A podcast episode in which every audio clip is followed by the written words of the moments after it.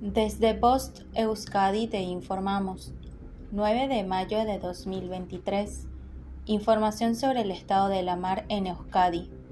La temperatura del agua es de 15 grados centígrados. Estado de la mar.